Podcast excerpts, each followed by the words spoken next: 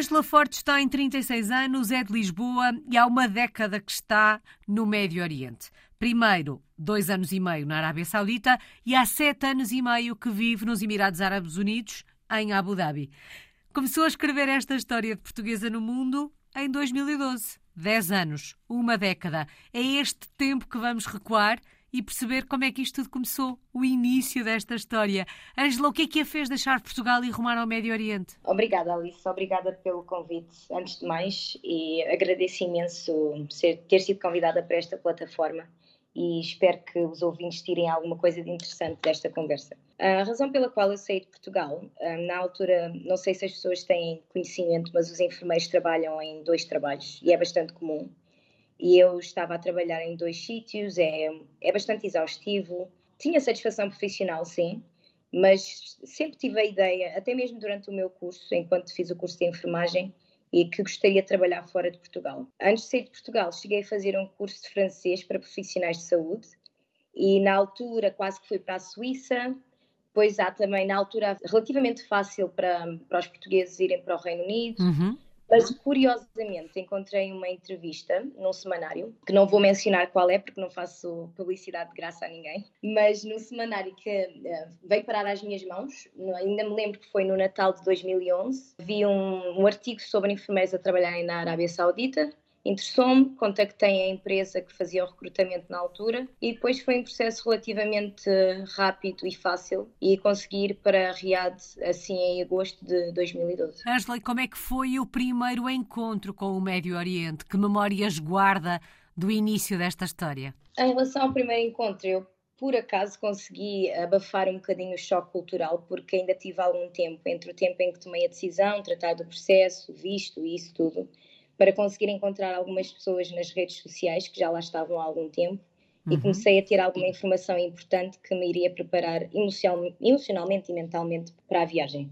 Então, quando cheguei, o meu primeiro impacto, agora voltando mesmo, mesmo na, na minha memória, eu fiz escala no Dubai e lembro-me que era agosto, que é o verão, e é um verão bastante, bastante quente, são uns 50 graus às vezes. E nesse dia estava tanto calor. Sempre que me lembro dessa situação, é de sentir aquele bafo, que é uma coisa que é uhum. mesmo, é muito overwhelming, é mesmo, é difícil respirar para quem não está habituado a este tipo de temperatura. E é bastante úmido aqui. Isto no Dubai. E então, quando fui para a Arábia Saudita, é um calor diferente, é um calor seco, que é até mais fácil de suportar porque não tem aquela umidade, então não fica a sentir mesmo a transpiração, não, é muito mais fácil de suportar, mesmo uhum. que seja uma temperatura superior. O primeiro impacto, lembro que na altura foi até bastante positivo, porque eu achei, e ainda acho, que os sauditas são pessoas bastante acolhedoras. Também posso dizer que estou bastante agradecida pelo local onde trabalhei, porque tive colegas que me acolheram bastante bem. Os locais também têm qualquer coisa para Portugal.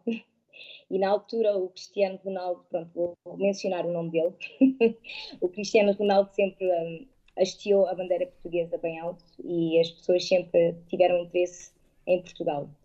Mais não seja pelo futebol, uhum. mas também pela nossa comida, a nossa cultura. E até há bastantes sauditas que têm, e até daqui, Emiratis, que têm bastante interesse em Portugal, particularmente. Até em termos de terem negócios cá, casas, vêm regularmente a Portugal Portanto, achei isso bastante interessante e acho que de alguma maneira facilitou a minha introdução ao país. Portanto, agradavelmente surpreendida. Acredito que estes aspectos que acabou de referir, hum, de alguma forma, tenham facilitado um bocadinho o processo de adaptação a um país que é tão diferente do nosso. Certo, certo. E acho que uma coisa que é bastante importante e às vezes né, é bom não ir à surpresa, é tentar perceber as condições do país, perceber a cultura, porque muita gente não se adapta principalmente à cultura, nem às condições de trabalho. É mesmo na altura, agora a Arábia Saudita abriu imenso ao mundo, uhum. já as mulheres podem conduzir, já não têm que usar a, do que têm conhecimento, já não têm que tapar a cabeça, mas na altura não podia conduzir, tinha que andar sempre com um driver, tinha que usar a, a Sheila e, e tapar o corpo completamente. E na altura isso poderia e vi causar algum impacto em algumas das mulheres com quem trabalhei Mas para mim eu até achava aquilo engraçado. Hum. É mais fácil sair de casa sem pensar no que se vai usar e só pôr alguma coisa por cima. E é um bocado chique andar de driver. É no fundo olhar para o copo meio cheio e perceber que aspectos positivos podemos retirar daquela situação que estamos é. a viver. É isso mesmo. E é também tentar perceber onde é que se pode tirar proveito da situação. Uhum. Obviamente que a parte monetária é importante, mas também em termos de aculturação, perceber os pontos positivos da cultura, perceber o que é que se pode aprender com pessoas de uma cultura totalmente diferente. E acho que é uma experiência bastante, bastante positiva. Mesmo dependendo do. E eu conheço muita gente que não tem a mesma opinião que eu, mas acho que às vezes depende de como as pessoas se inteiram antes de ir e a maneira como mantém o espírito aberto para tentar perceber e tentar um, inteirar-se de, de, como viver num país como no Médio Oriente. A experiência na Arábia Saudita foi mais fácil do que aquilo que estava à espera? Ou foi sem grandes expectativas? Eu diria que foi mais fácil. Eu às vezes sou uma pessoa, eu sou positiva, mas também gosto de não ter grandes expectativas, não sendo negativa, uhum. não é? Mas não ter grandes expectativas para não decepcionar. E então na altura foi mais de espírito aberto, como disse, e tentar perceber o, como é que era a cultura e como é que eu me iria ambientar à situação. E posso dizer que, que nos primeiros três meses já estava bastante confortável a viver lá. E lá está, foi bastante importante para mim falar com pessoas que já lá viviam antes e, eles, e agradeço a essas pessoas porque eles ajudaram imenso. Antes de ir, mostraram algumas. E às vezes é mais as burocracias, perceber como é que se faz isto e aquilo. Algumas coisas que às vezes podem trazer algum stress e então essa parte eh, que poderá ser um bocadinho mais estressante no início, de alguma maneira consegui suportar e fazer com mais calma e concentrar noutras coisas, na parte profissional uhum. e na parte de conhecer as pessoas, os colegas, os doentes, as famílias e aproveitar ao máximo. Ângela, quando começou a escrever esta história em 2012, alguma vez imaginou que uma década depois ainda estaria fora ou tinha feito um plano na sua cabeça para regressar entretanto? Essa é uma questão bastante interessante, Alice, porque muita gente que vem para os Emirados ou para o Médio Oriente, há muito aquele estereótipo de vou só por um ano, vou só por dois.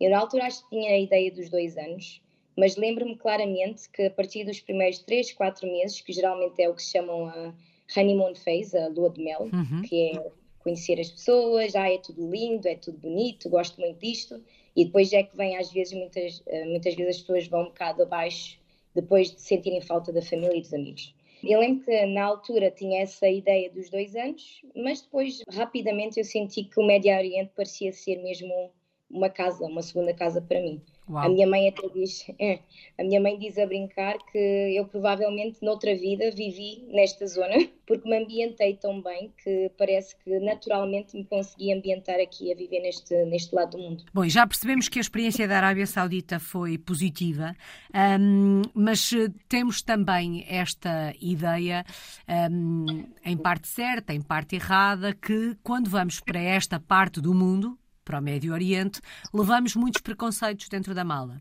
Temos também a ideia de que uma mulher sozinha, não sei se foi sozinha ou não, mas fico com a ideia que sim, uma mulher sozinha num país como este um, tem a vida um bocadinho mais dificultada, entre aspas, do que se for uma experiência em família.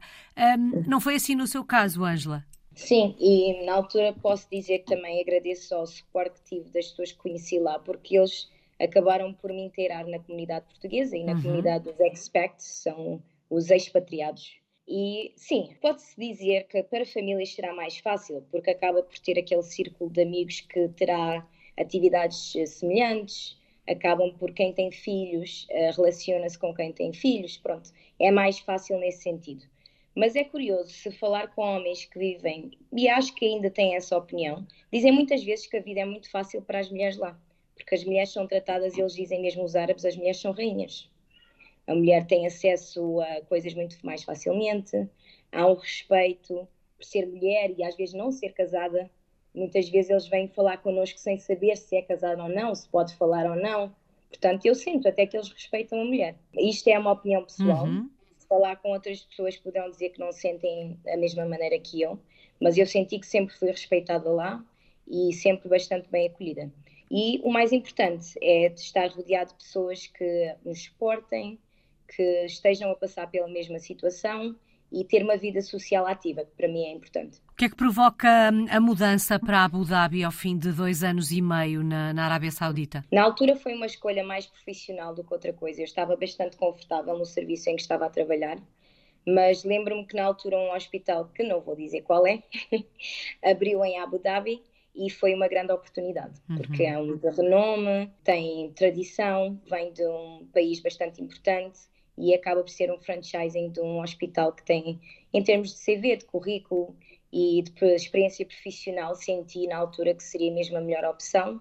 Não pensei muito sobre o assunto, na altura, como já tinha a documentação toda feita, não é? Há sempre aquela documentação que se tem que fazer, as traduções, autenticações. Portanto, essa parte do processo já estava toda feita. Portanto, foi uma transição bastante fácil e foi mesmo só entrevistar uhum. e relativamente rápido estava em Abu Dhabi. Do ponto de vista cultural, social, há uma mudança muito grande? Há necessidade de recomeçar do zero ou de alguma forma é dar continuidade ao processo que tinha começado dois anos e meio antes? Acabou por ser uma continuidade natural. Até porque muitas pessoas que vivem na Arábia Saudita, e eu fui uma dessas pessoas, que vinha regular, regularmente a Dubai ou a Abu Dhabi é um voo de uma hora, uhum. portanto é uma viagem bastante fácil e nós eu já tinha vindo várias vezes ao Dubai. E lembro-me que vim uma vez a um concerto dos Rolling Stones em Abu Dhabi, olhar para o hospital em que estou a trabalhar em construção e dizer, ah, até nem me importava trabalhar ali. Mal sabia. E depois aconteceu, sim, sim.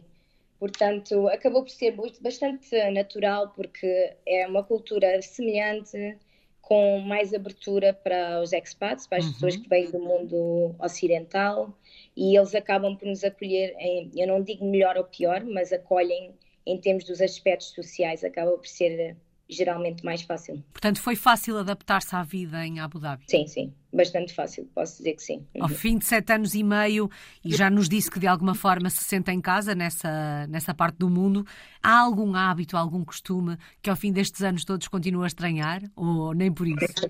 Hum, não diria estranhar, mas acho curioso eles dão-nos bastante comida. Acho que os portugueses também são assim. Até digo-lhe mais, Alice, acho que há bastante semelhança entre os árabes e os portugueses, não é? Uhum. Nós, os mouros, pronto, aquela tradição. E é, acho que há bastante semelhança entre as nossas culturas. Mas aqui é muito quando eles nos oferecem alguma coisa, pode dizer que não, obrigada, não é preciso, mas tem que aceitar, porque é quase visto como uma ofensa se não aceitar. Muitas vezes é a comida, pode ser outras coisas simbólicas, mas vê-se uma grande satisfação neles quando nós aceitamos uma coisa que eles dão de coração aberto. Uhum. Eles são pessoas que gostam muito de dar, são bastante acolhedores e acaba por estreitar mais o relacionamento com as famílias e o, os doentes quando nós aceitamos coisas que eles gostem de nos dar. Tradições, alguma que queira partilhar connosco, que já tenha a oportunidade de viver na primeira pessoa? Poderia dizer mais, não tradição, mas costumes. Há uma coisa que eu gosto muito de fazer aqui que é a rena Henna é um tipo de tatuagem natural que vem da Índia, uhum. mas eles adotaram aqui e acaba por ser reconhecido como um produto ou um subproduto do Médio Oriente. Que se fizeram um Google search, vê que é, é mesmo parece uma tatuagem, tem uma cor castanha e fica bastante bem na pele e adequa-se à nossa pele. Eu tenho geis africanos, muito de Cabo Verde, São Tomé, Angola, e Moçambique. Um, então tenho uma cor assim achocolatada. E então fica bastante bem na minha pele. É uma coisa que eu gosto bastante de levar para Portugal quando vou de férias. E cria sempre grande, grande impacto. As pessoas ficam sempre na dúvida: isto é uma tatuagem, não é? Já vão sabendo o que é. E é uma, posso dizer que é uma tradição, sim. E é uhum. muito usada às vezes cá para casamentos. E mais os indianos. Aqui os árabes também usam muito na altura do Ramadão, festividades, o Eid que são as festividades que eles têm em volta da altura do, do mês em que fazem o fasting. Já sabemos que é enfermeira. Como é que tem sido trabalhar e exercer a enfermagem por aí? Que projeto é que tem em mãos nesta altura, Ângela? O que é que está a fazer? Em termos de enfermagem, posso dizer que tenho tido uma progressão bastante positiva na minha carreira. Eu, quando vim para cá, comecei, nós chamamos a enfermeira de cabeceira, né? Agora estou a tentar não usar muitos termos em inglês, que às vezes é uhum. difícil. então, a enfermeira de cabeceira, depois acabei por uh, ficar mais como educadora no serviço e ajudar os colegas novos quando chegam a fazer a sua aclimatação, não sei se isso existe, mas ajudar É a adaptação, a, no fundo. Adaptação, exatamente. A inteirarem-se nas práticas do hospital, Uh, depois de estar algum tempo na parte da educação, comecei a fazer management, que aqui chamam leadership, liderança, que é muito mais suave para o ouvido. E tive a oportunidade de fazer um mestrado, que foi bastante suportado pelo meu hospital, e sou bastante grata por isso. Então, em termos de carreira, consegui fazer uma progressão bastante satisfatória, que não querendo comparar com Portugal, mas uh, é, um, é uma progressão que provavelmente não teria em em muito mais lugar em que eu possa uhum. imaginar neste momento. Para além da parte da progressão em termos de estudar e conseguir fazer alguns certificados e fazer coisas diferentes, acho que a progressão maior aqui que existe é de conseguirmos transportar a sabedoria da enfermagem que há em Portugal. Os enfermeiros no mundo são bastante bem considerados. A nossa escola de enfermagem é muito forte e é então conseguir ambientar-me a um outro modelo. Aqui os modelos são muito em termos de policies, né? as políticas do hospital e políticas inerentes ao hospital e às políticas que são mais do trato, não é? De conseguir falar com certas pessoas, conseguir ambientar-se. É a parte mais de conseguir estar e falar com qualquer pessoa que no final ajuda também na sua progressão profissional. E isso é uma coisa que se consegue fazer muito bem aqui. De, uhum. basta haver vontade, aprender, observar e é um local que é bastante dado a esse tipo de progressão profissional. Que tarefa é que tem nesta altura em mãos? No hospital em trabalho, ah, nós temos sempre bastantes projetos a acontecer. Eu estou a ajudar num projeto em que nós estamos a tentar aumentar o nosso parâmetro de qualidade, que estava um bocadinho em baixo em termos de avaliação da dor no hospital.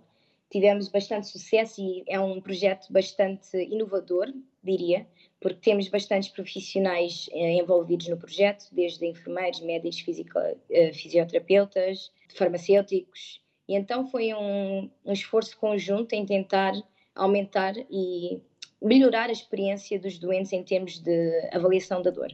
E tem sido bastante proveitoso e temos conseguido aumentar a percentagem, são percentagens. Uhum. Eh, em termos profissionais, também neste momento estou a fazer uma certificação de qualidade afiliada nos Estados Unidos, que é bastante considerada mundialmente.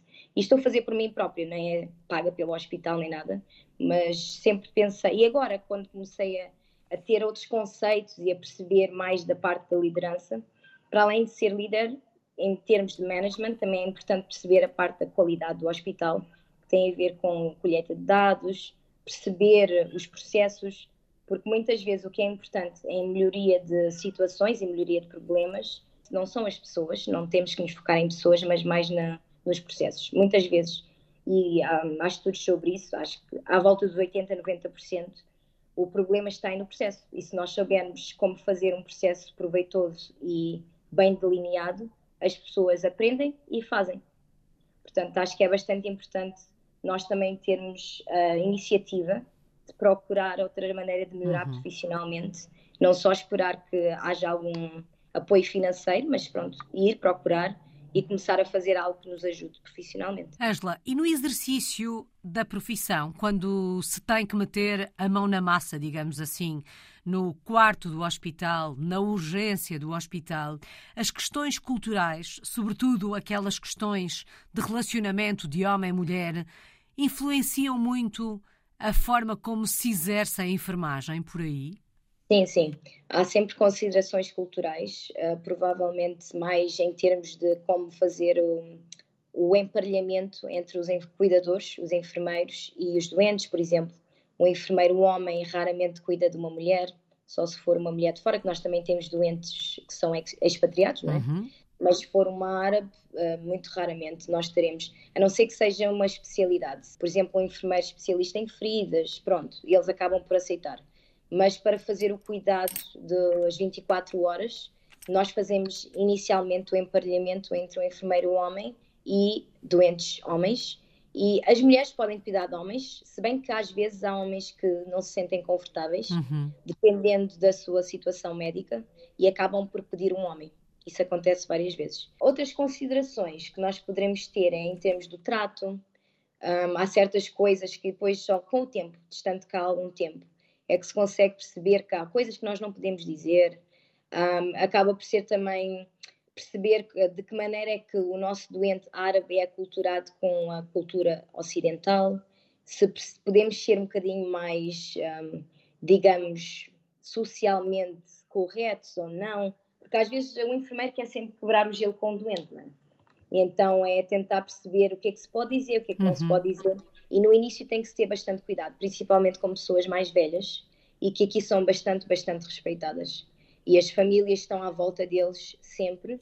Às vezes dizer alguma coisa sem intenção, às vezes sem a intenção de magoar ou de não ser eh, respeitoso, eles podem ver como ah, a enfermeira disse uma coisa errada e já não quero que venha ao meu quarto, que uhum. acontece às vezes. E é fácil para quem chega um, de uma cultura, de uma sociedade um, na qual estas questões não existem, não é? Quando, quando se formou, um, não tinha que estar preocupada com este tipo de questões, ou não nesta medida. Isto depois é fácil na prática, rapidamente percebemos, assimilamos esta, esta condição? Fácil não é, e também depende muitas vezes da personalidade da pessoa, é o que eu digo sempre. Há pessoas que são bastante flexíveis, que têm grande inteligência emocional e acabam por perceber isto rapidamente. Há outras pessoas que são mais ligadas e attached, são mesmo ligadas, vinculadas ao seu modelo anterior. Ah, eu sou enfermeira, o meu doente tem que fazer isto, eles não me respeitam e acabam por entrar nisto. E há bastantes enfermeiros que às vezes vêm com aquela ideia do back home. Na minha, no meu país, uhum. isto não se fazia. E andam, às vezes, a ruminar nisto semanas e meses, até que depois se vê-se a transição. Acaba por ser natural, eles acabam por perceber, porque isto acaba por só ser eh, maléfico para eles, uhum. porque eles acabam por eh, criar um grande, uma grande carga emocional negativa para eles, porque andam nisto, sempre nesta luta entre eles, aí doente disse-me isto e aquilo, acabam por não tirar proveito tanto das relações de cuidar com uhum. o doente, acabam por ficar bastante ligados a isso, mas isso depois das situações que eu tenho visto, eles acabam por perceber isso naturalmente, por falar com outras pessoas, por aprenderem pela sua própria experiência e eles acabam por transitar eles próprios. Mas no geral acho que não é fácil. Não? É? Uhum. Uma experiência e tanto dentro da experiência que é viver num outro país.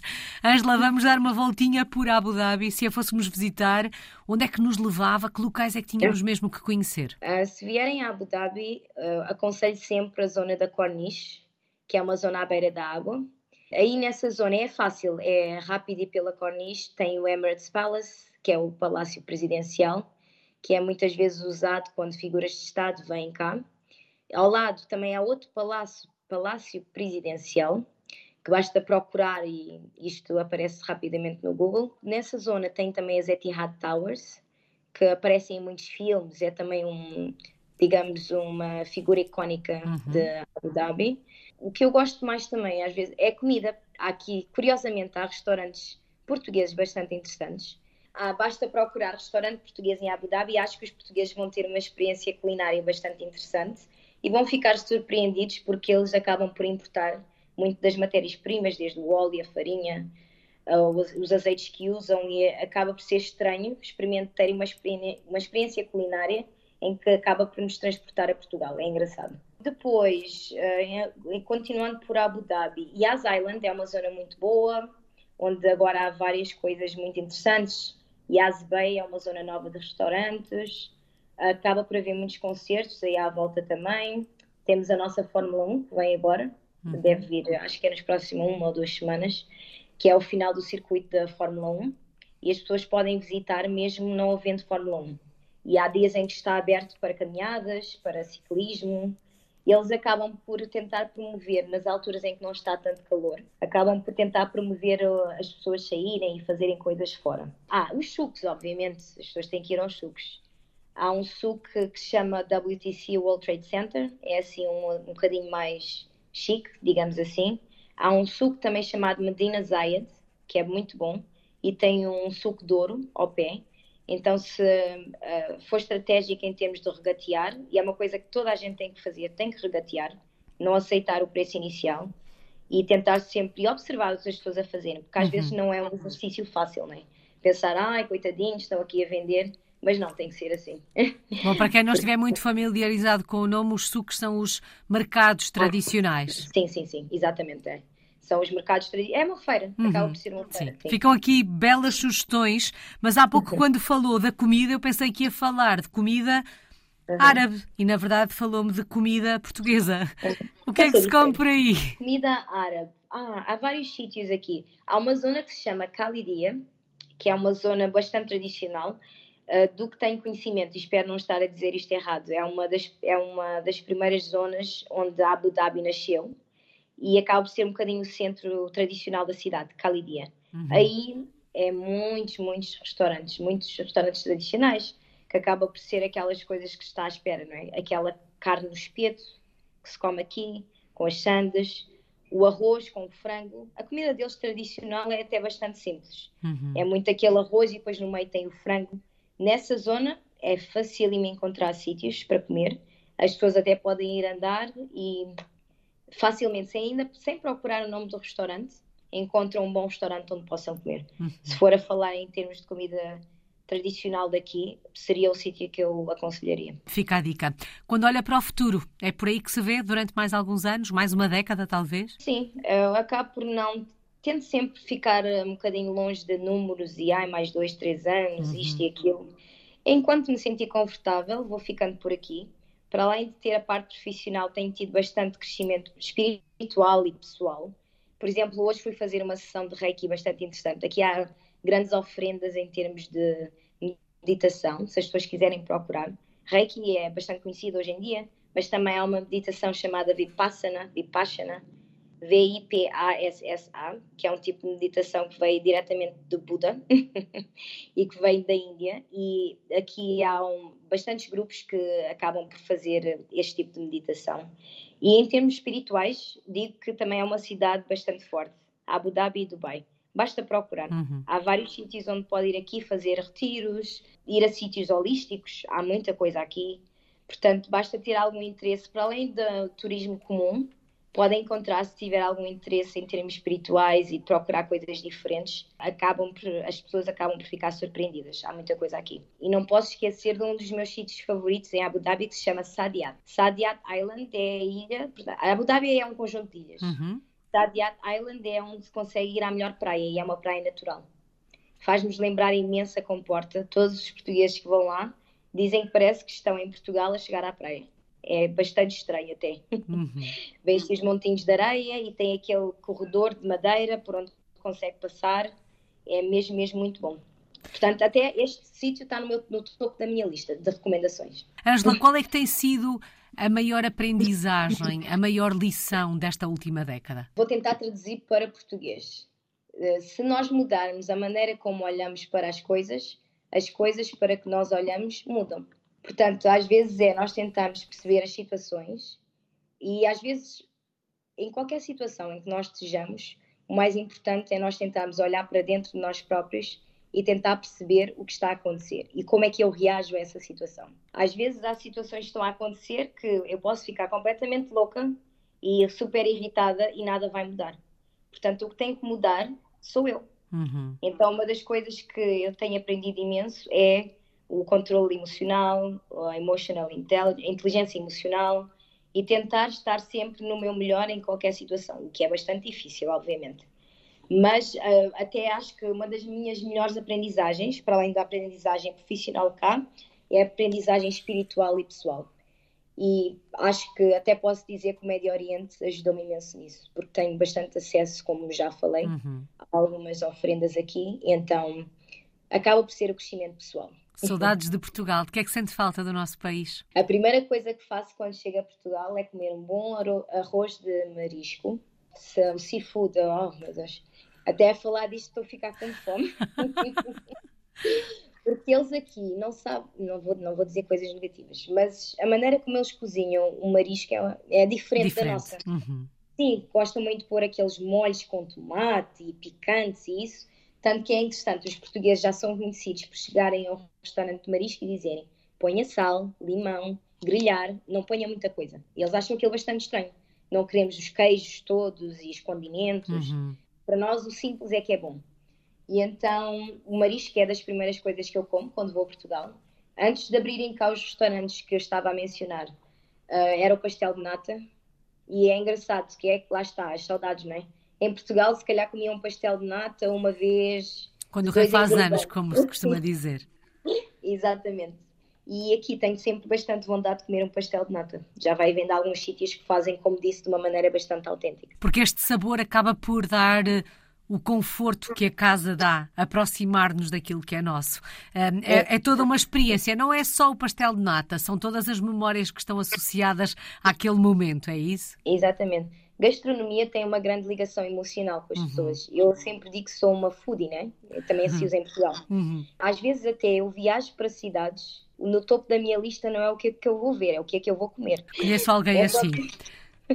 É, é, o melhor disto, o melhor daquilo, o top 10, então decido por aí onde é que, a que restaurantes é que vou e o que experiência culinária que vou ter. Angela, que palavra escolhe para resumir esta última década? Que palavra define melhor tudo aquilo que tem vivido nestes últimos 10 anos? Crescimento. Se for uma palavra, diria crescimento. Para não me repetir, mas em termos do meu crescimento profissional, pessoal, sinto que tem sido um local que tem alinhado os meus chakras. Tenho estado sempre bastante tenho ficado mais positiva até. Uhum. Eu sempre disse que não sou a pessoa negativa, mas sou a pessoa realista. E acabo de estar sempre mais na vertente positiva das coisas, tanto pela maneira como tenho aprendido, das experiências que tenho procurado, as pessoas que tenho encontrado. Tenho sido bastante. Tenho, agradeço imenso as pessoas que tenho encontrado aqui, que têm sido decisivas uh, na minha vida e no meu crescimento pessoal. Tenho amigos aqui que são bastante importantes para mim a minha família aceitou bastante bem a minha decisão, porque às vezes também é importante. Por isso, acho que o crescimento tem sido tão bom em termos profissionais e pessoais. Uhum. Eu só tenho coisas boas a dizer do Médio Oriente. E já percebemos que esta experiência vai continuar e certamente esse crescimento também. Muito obrigada, Angela Fortes está em Abu Dhabi, no Médio Oriente. É uma portuguesa no mundo desde 2012. Obrigada.